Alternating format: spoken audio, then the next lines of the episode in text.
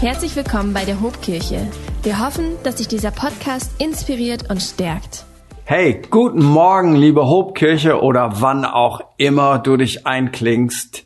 Live, zeitversetzt, wie auch immer. Ich freue mich megamäßig bei euch zu sein. Ich habe mich auch voll auf diesen Tag gefreut. Normalerweise wären fünf Gottesdienste am Start gewesen. Jetzt haben wir einmal ein Setting für die ganze Kirche, aber ich freue mich trotzdem, dass ich hier in Bremen bin. Ich freue mich trotzdem, dass ich das Vorrecht habe, mit euch Gottes Wort zu teilen. Und ich möchte einfach mit diesem Gedanken starten.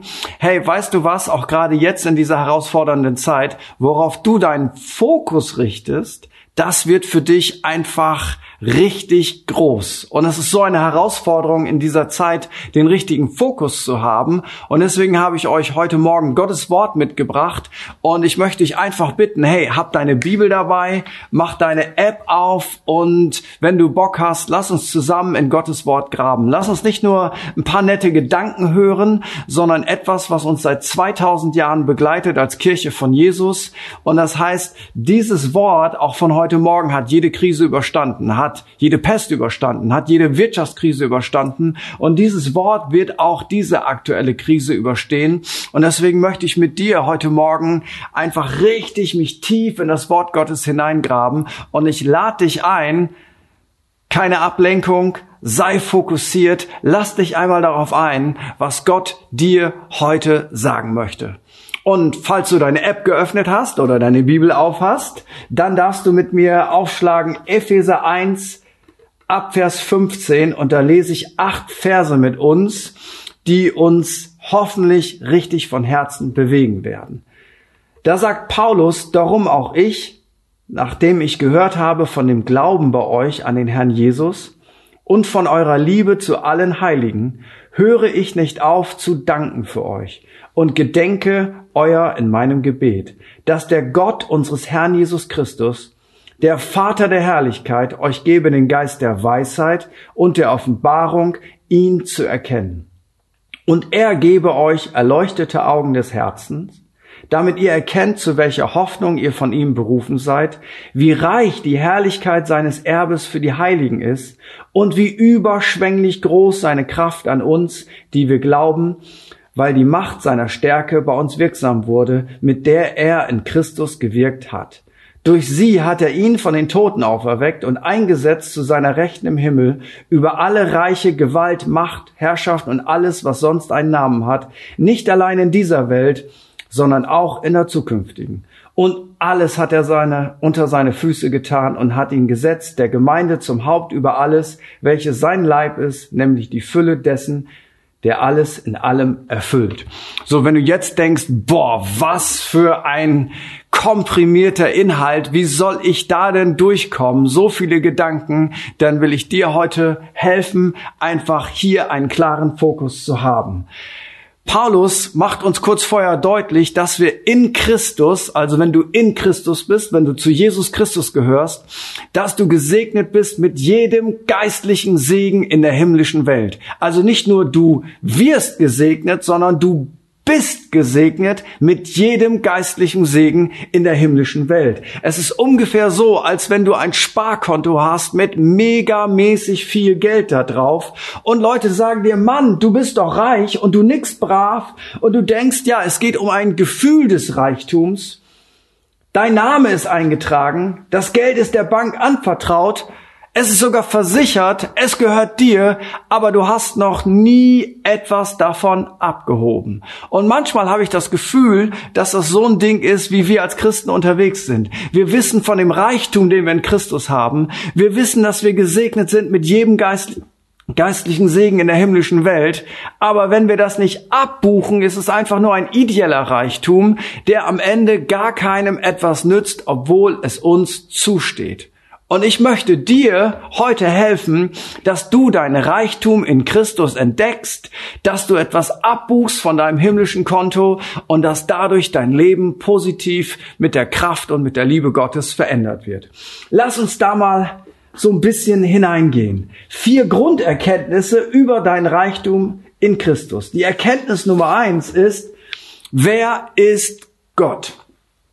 In der Erkenntnis seiner selbst. Wer ist Gott? Ich glaube, die Bibel macht deutlich, in all den wunderbaren Gaben, die Gott uns gibt, sei es in der Natur, sei es die Dinge, die wir genießen dürfen, sei es die unglaublichen Möglichkeiten, die wir haben, dass wir in all den wunderbaren Gaben den Geber erkennen. Und ich behaupte mal heute, dass dein Gottesbild also wie du Gott siehst, wie du ihn wahrnimmst, das ist dein gesamtes Glaubensleben bestimmt und deshalb sollte dein Gottesbild regelmäßig durch einen TÜV gehen. Weil wenn du Gott siehst als einen harten, kalten, fordernden oder gar distanzierten Gott, dann macht das was mit dir, weil dann wirst du dein Reichtum in Christus nicht ergreifen, sondern dann werden diese inneren Bilder, die in dir schlummern, werden das verhindern, dass du in die Fülle dessen hineinkommst, wo Gott dich hineinführen möchte. Aber wenn du Gott siehst als einen gnädigen, als einen großzügigen, als einen liebenden Vater, dann wirst du ein komplett anderes Bild haben, weil dann wirst du Glauben entwickeln in Bezug auf dein Reichtum.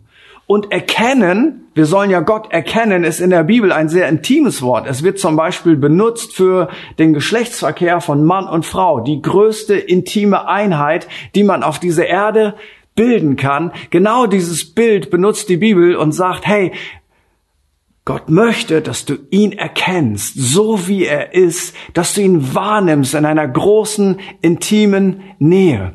Wenn du Gott kennst, dann wirst du dich komplett anders benehmen. Nehmen wir dieses simple Beispiel, wenn mein Sohn nach Hause kommt und Hunger hat und denkt, ja, ich habe Hunger, was passiert jetzt? Dann kommt er nicht mal auf die Idee, mich anzurufen oder seine Mama anzurufen oder wie auch immer zu sagen, ja, eventuell, vielleicht, wenn du möchtest, darf ich was aus dem Kühlschrank, aber ich will dich auch nicht überfordern, sondern er kommt rein, er macht den Kühlschrank auf, was auch immer da drin ist, es gehört ihm, was er haben möchte, kann er haben und er kommt nicht mal auf die Idee, sich komisch zu fühlen, weil er weiß, was meines ist sein. Das ist ein geflügeltes Wort bei uns zu Hause.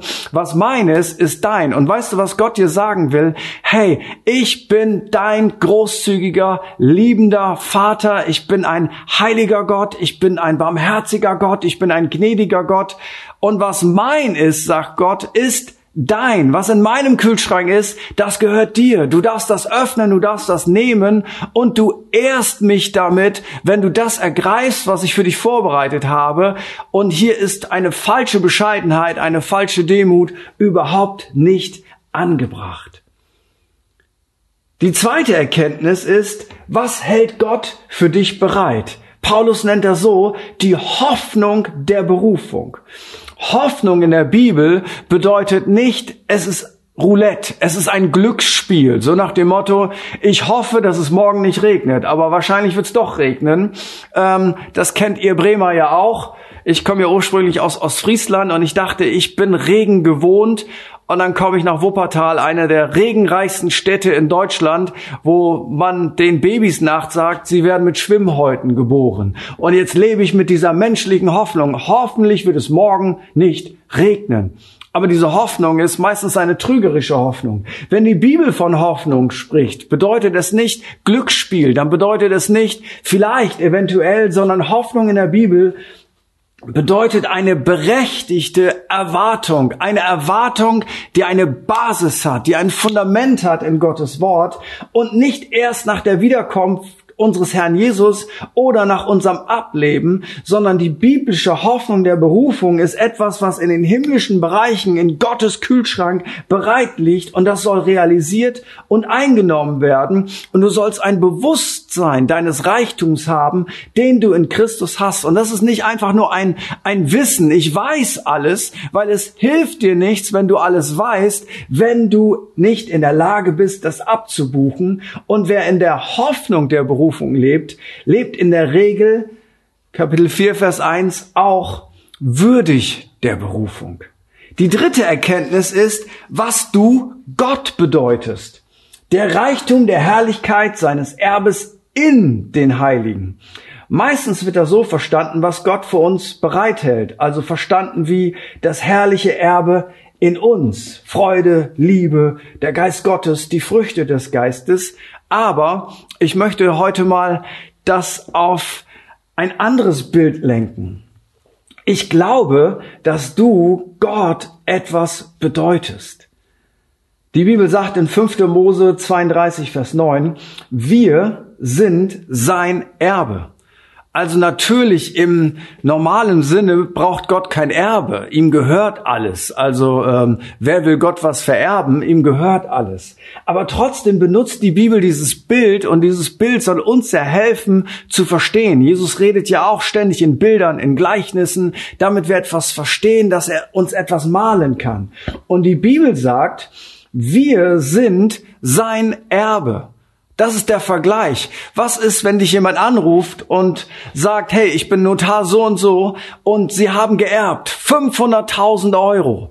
Dann in dem Moment denkst du, wow, das ist mein Erbe, das ist der absolute Hammer, ich habe etwas geerbt.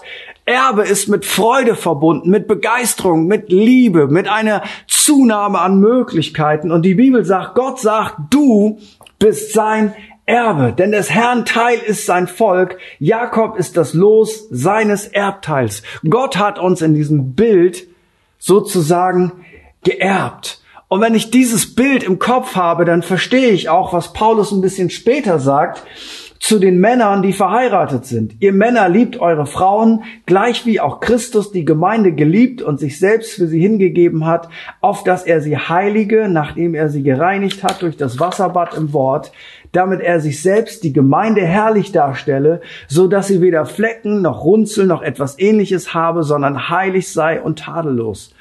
Also dieses erste Bild ist, was bedeutest du, Gott? Du bist sein Erbe. Und das zweite Bild ist, dass die Bibel sagt, die Männer sollen die Frauen so lieben, wie Christus die Gemeinde geliebt hat. In diesem Bild ist Christus der Bräutigam und in diesem Bild bist du die Braut, auch wenn du vielleicht männlich bist. Und die Bibel sagt uns, Christus hat alles getan, was nur irgendwie möglich ist, um seine Braut zu erobern. Das heißt, wenn Christus an dich denkt, versuch das mal emotional auf dich runterzubrechen, wenn Christus an dich denkt, dann denkt er so, wie ein verliebter Bräutigam an seine Frau denkt. Und das ist eine Assoziation wie, ich möchte bei ihr sein, ich möchte sie umarmen, ich möchte sie beschenken, ich möchte ihr Gutes tun, ich will, dass sie glücklich ist, ich will, dass sie aufblüht, ich will, dass es ihr gut geht, ich werde sie beschützen, ich werde um sie kämpfen, ich werde für sie da sein, in guten Tagen, in schlechten Tagen, das ist mein Mädchen, das ist meine Braut, das sind so die Emotionen. Und jetzt sagt die Bibel, genau das empfindet Jesus Christus für dich, er möchte dich aufblühen sehen. Er möchte für dich da sein. Er möchte für dich kämpfen. Das sind seine Emotionen für dich. Und weißt du was? Wenn das an dich rankommt, emotional, dass das die Beziehung ist, die Jesus zu dir hat, dann macht das etwas mit dir. Dann macht das etwas mit deiner Seele, weil in der Regel, wenn Menschen uns lieben, erwarten sie etwas von uns. Es ist ein Geben und ein Nehmen. Vielleicht ist es auch ein bisschen egoistisch.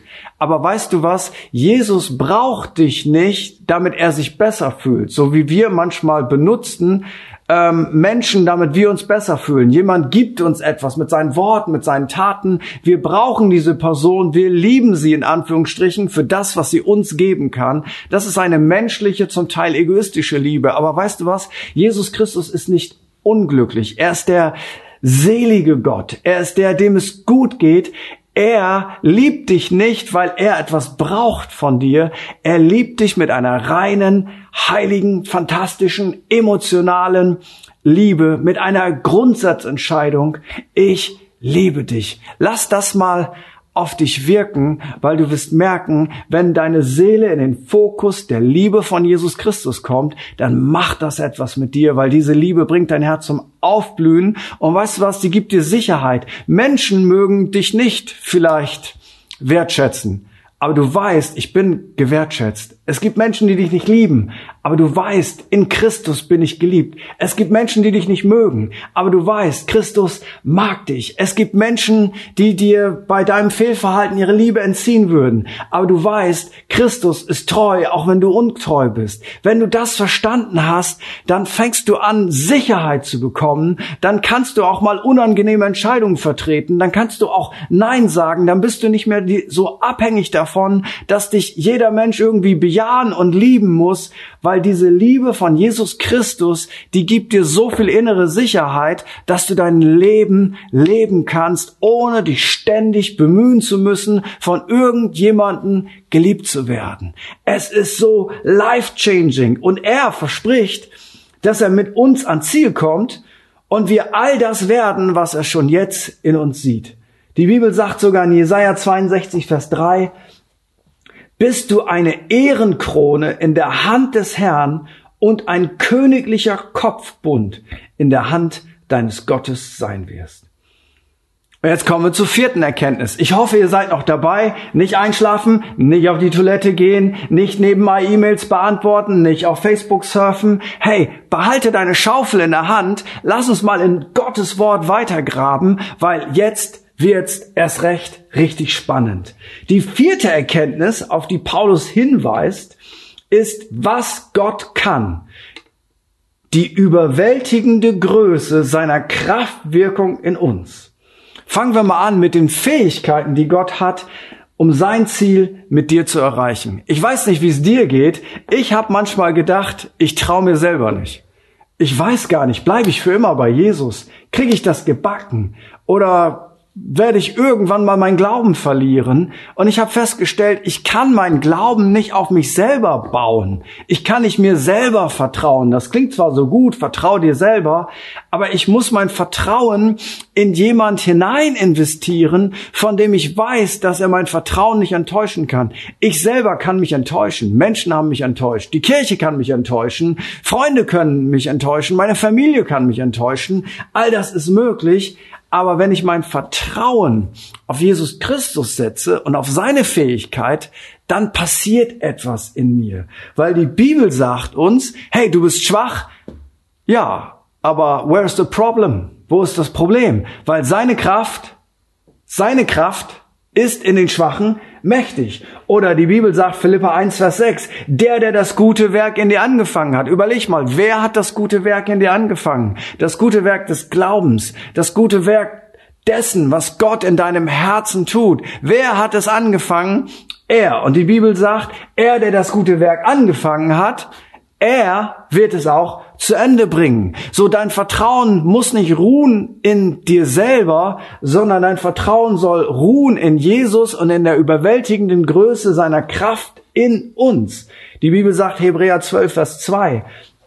Jesus ist der Anfänger deines Glaubens aber er ist nicht nur der Anfänger und er sagt, hey, ich habe ich hab mit dir begonnen, ich habe Glauben in dich investiert und jetzt bemühe dich mal, jetzt Attacke, jetzt musst du dich aber sehr anstrengen, sondern die Bibel sagt, er ist der Anfänger und er ist der Vollender. Oder Hebräer 13, Vers 21, indem er in uns schafft, was vor ihm wohlgefällig ist. Den Maßstab, den Paulus zugrunde legt, ist die Auferstehung und die Erhöhung unseres Herrn Jesus Christus. Paulus sagt, ich zitiere nochmal Epheser 1, Vers 19, gemäß der Wirksamkeit der Macht seiner Stärke.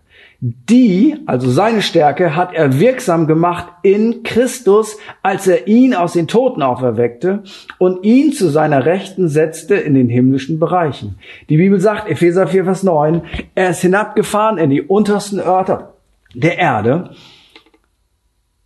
Dort war er sozusagen gefangen und dort bricht Gottes Kraft rein, holt ihn dort raus, erhöht ihn, lässt ihn den Tod überwinden und gibt ihm den Platz an seiner rechten Seite, seinen Ehrenplatz.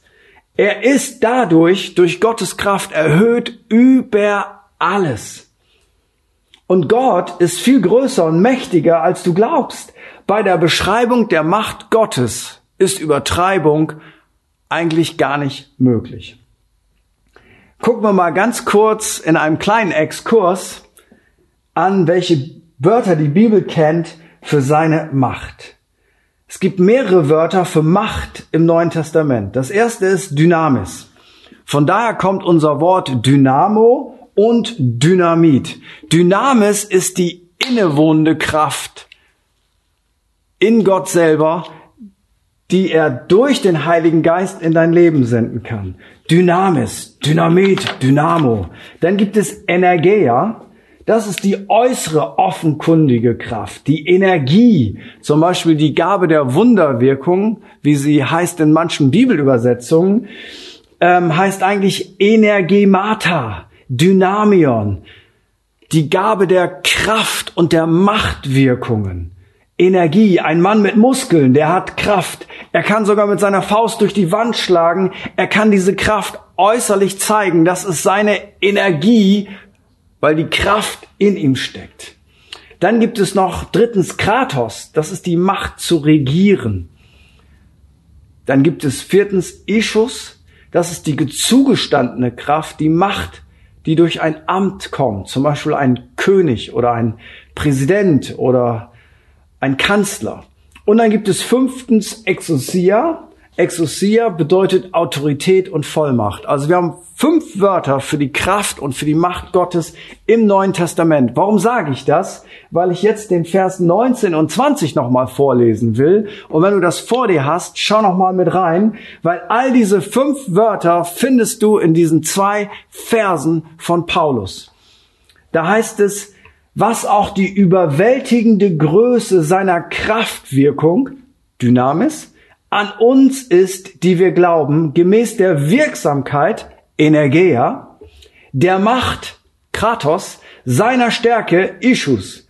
Die hat er wirksam werden lassen in dem Christus, als er ihn aus den Toten auferweckte und ihn zu seiner Rechten setzte in den himmlischen Regionen. Wenn du dieses Bild hast, dann möchte ich dir Folgendes sagen. Dieselbe Kraft, die Jesus Christus von den Toten auferweckt hat, mit einer gewaltigen Machtwirkung seiner Hand, ist dieselbe Kraft, die auch dich wieder auferwecken wird. Die Garantie, dass du auferstehen wirst von den Toten, ist die Auferstehung von Jesus Christus, weil er ist der Erstgeborene unter vielen Brüdern. Er ist die Erstlingsfrucht der Auferstehung und wir alle werden danach folgen und wenn Gott Christus von den Toten auferwecken konnte durch die Wirksamkeit der Macht seiner Stärke, dann gilt das genau so für dich. Und wenn du das verstehst, dann hat das das Potenzial, dein Leben zu verändern. Dieselbe Kraft wird dich auferwecken. Und jetzt kommt etwas, das ist kollektiv für uns als Kirche. Das ist nicht nur für dich, sondern das ist für die Kirche von Jesus Christus, für die Gemeinde des Herrn.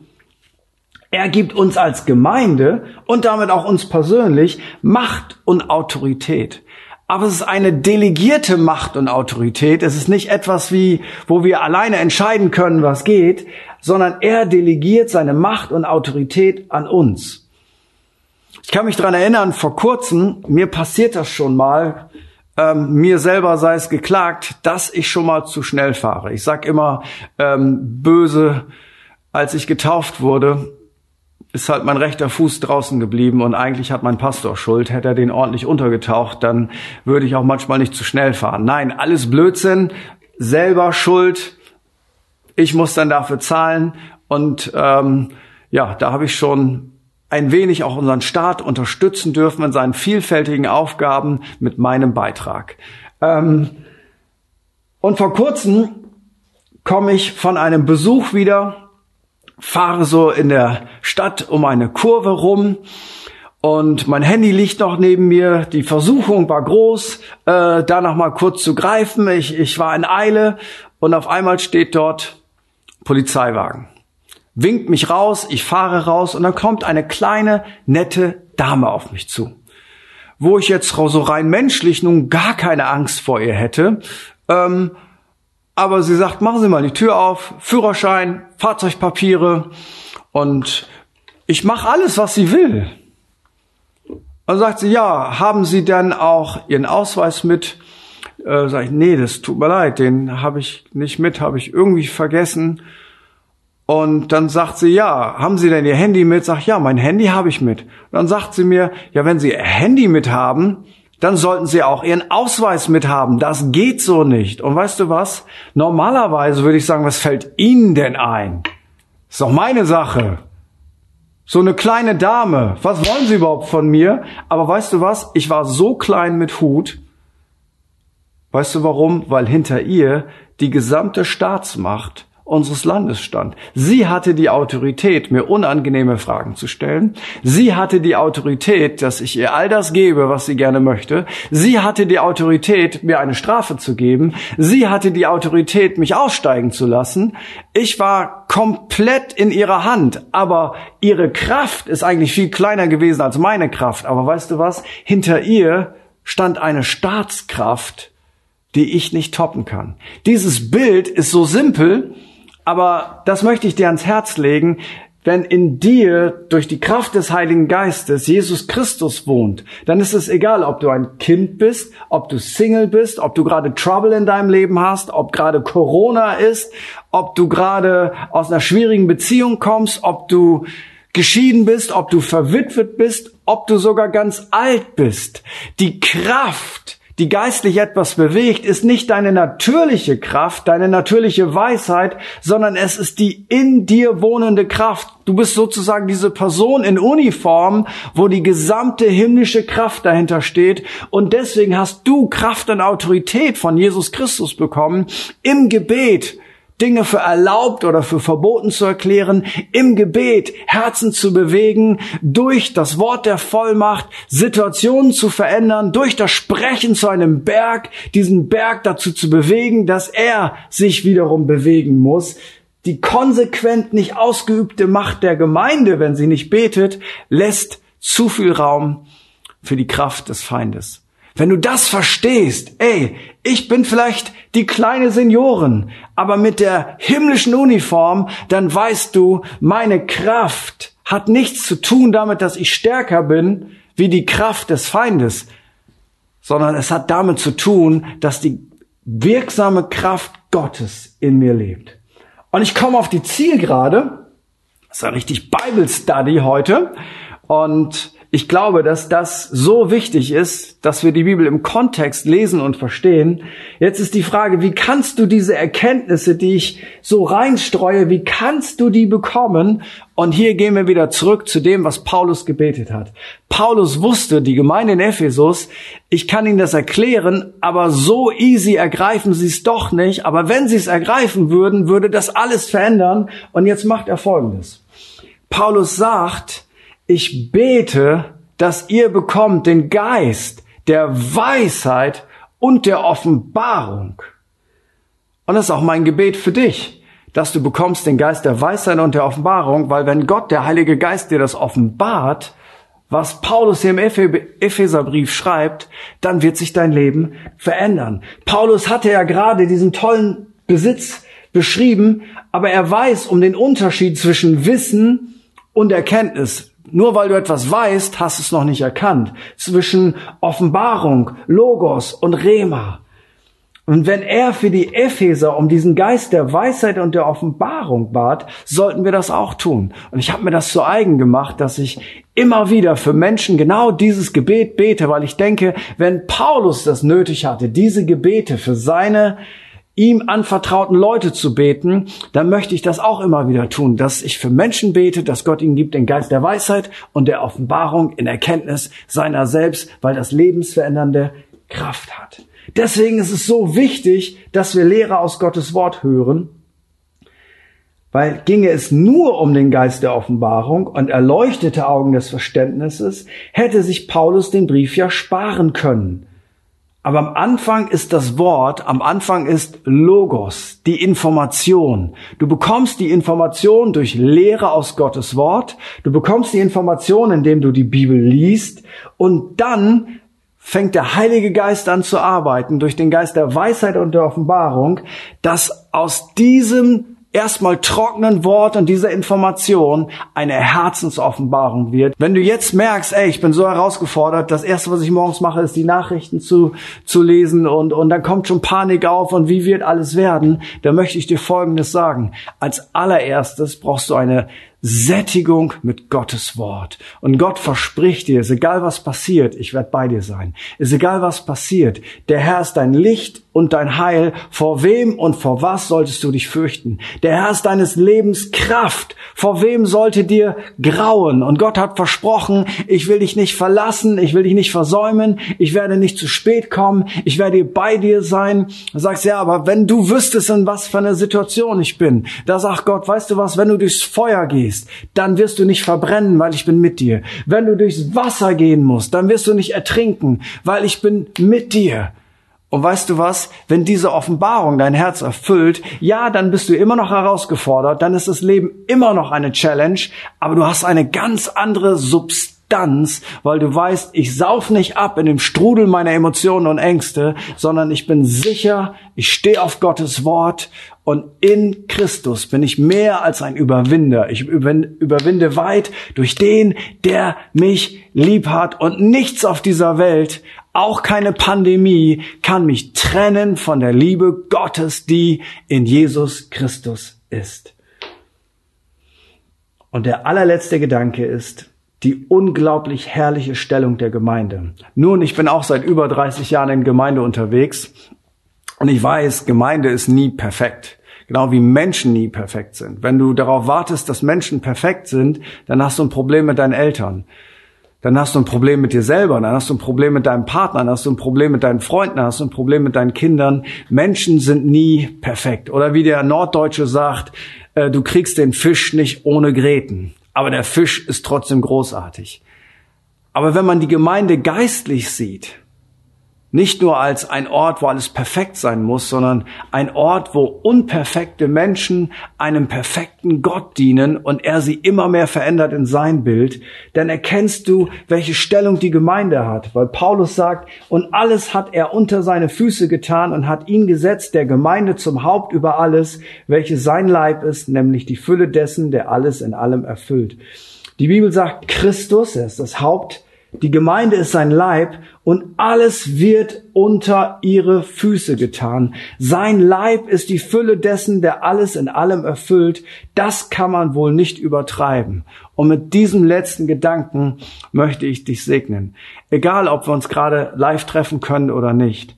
Aber die Gemeinde ist seit 2000 Jahren Gottes Fokus. Und du musst Teil des Leibes von Jesus Christus sein, in den ganz unterschiedlichen Möglichkeiten. Und Gemeinde ist am Ende immer lokal. Es sind immer lokale Menschen, die dich supporten, die dich ermutigen, die dich stärken. Das ist nicht ersetzbar. Und welch eine Kraft, wenn wir zusammen sind in Einheit, wenn wir gemeinsam Gott glauben, wenn wir gemeinsam mit Gott unterwegs sind, dann ist alles möglich, weil die Gemeinde erlebt die Fülle der Kraft Gottes durch das Haupt Jesus Christus.